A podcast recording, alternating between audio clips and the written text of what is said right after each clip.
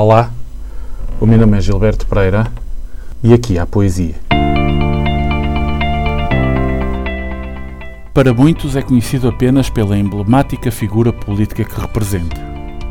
No entanto, não deixa de ter um percurso admirável ligado às artes. Participou na fundação do Círculo de Iniciação Teatral da Academia de Coimbra e foi ator no Teatro de Estudantes da Universidade. Originário de uma família de tradição política liberal, Manuel Alegre iniciou o seu percurso político no Partido Comunista tendo exilado para a França e depois para a Argélia e regressado a Portugal após o 25 de Abril, integrando na altura os quadros da radiodifusão portuguesa. Aderiu então ao Partido Socialista, dando início à carreira política que hoje conhecemos. Manuel Alegre também é escritor. Poeta e ficcionista, é o único autor português incluído na antologia Saint Poème sur l'exil, editada em França em 1993 pela Liga dos Direitos do Homem. Os seus primeiros livros, Praça da Canção e O Canto das Armas, foram apreendidos pela censura, e poemas seus tornaram-se emblemas da luta clandestina, tendo sido cantados por artistas como Zeca Afonso, Manuel Freire ou Adriano Correia de Oliveira.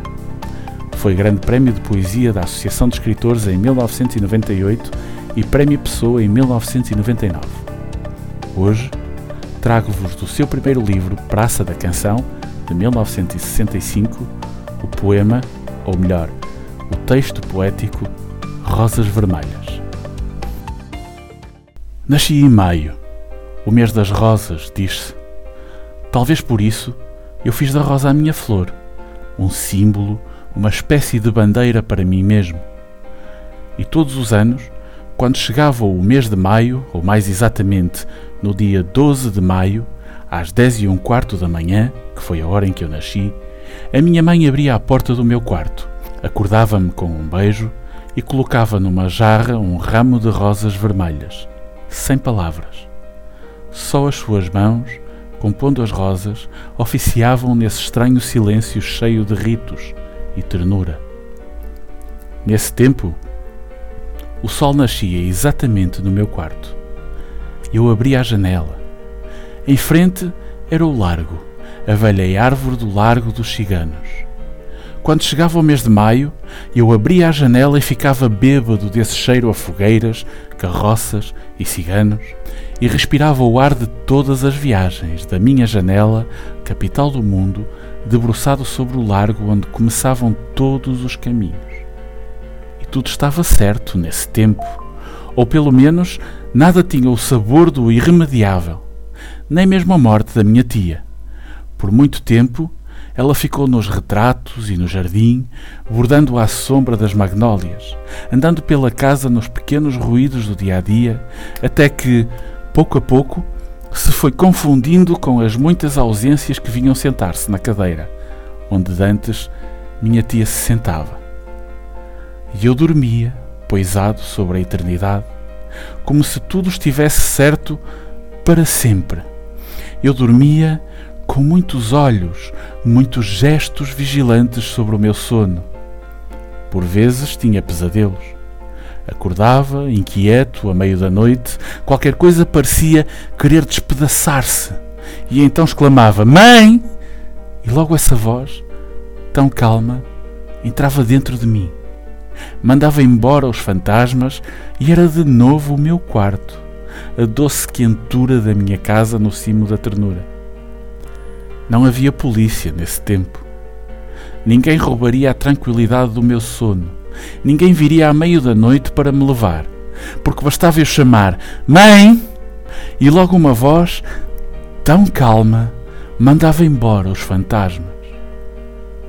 E era a paz desse tempo em que todos os anos quando chegava o mês de maio, ou mais exatamente no dia 12 de maio às 10 e um quarto da manhã, a minha mãe abria a porta do meu quarto e colocava religiosamente um ramo de rosas vermelhas sobre a minha vida. Nesse tempo em que dormir, acordar, nascer, crescer, viver, morrer eram um rito no rito das estações. Em maio de 1963, eu estava na cadeia. Por vezes, a meio da noite, um grito abalava as traves da minha cabeça, direi mesmo, da minha vida, e eu acordava suado, dolorido, como se um rato, talvez o medo, me roesse o estômago. E era inútil chamar. Onde ficara essa voz que dantes vinha repor o sono no seu lugar, repondo a paz dentro de mim?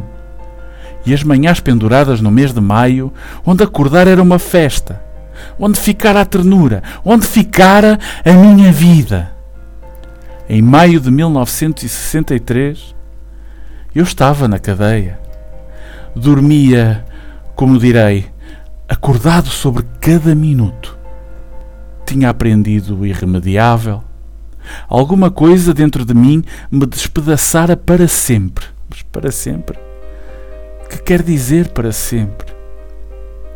Era inútil chamar. Tinha aprendido fisicamente a solidão. Embora na cela do lado, alguém batendo com os dedos na parede me dissesse, como se a voz longínqua do meu povo: Coragem!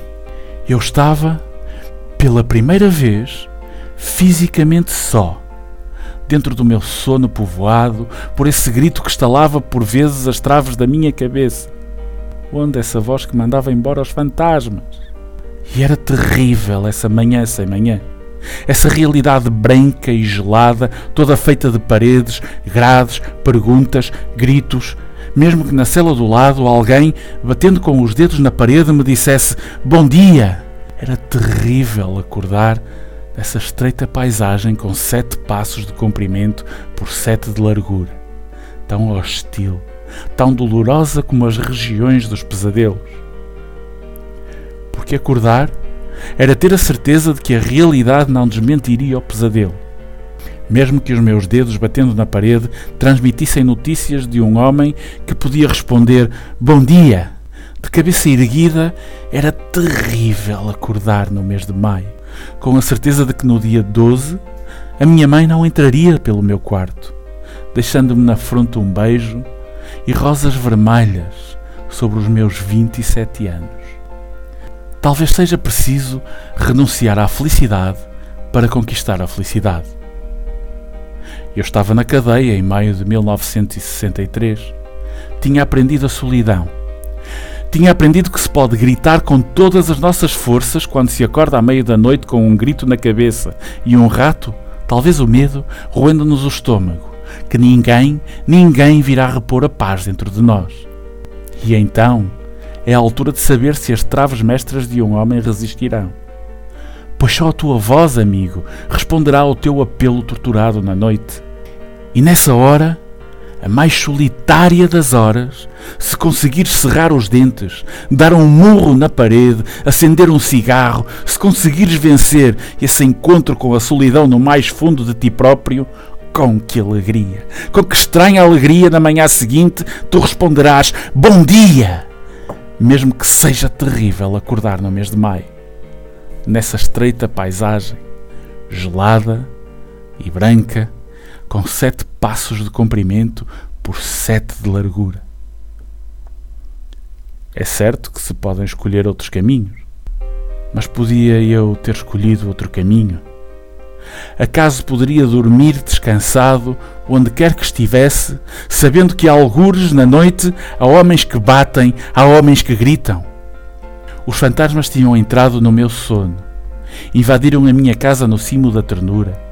Os fantasmas eram donos do país. E se eles viessem de repente, a meio da noite, e eu chamasse Mãe, a voz, tão calma, de minha mãe, já nada poderia contra eles. Era um trabalho para mim, uma tarefa para todos aqueles que não podem suportar a sujeição. Eu nunca pude suportar a sujeição. Acaso poderia ter escolhido outro caminho?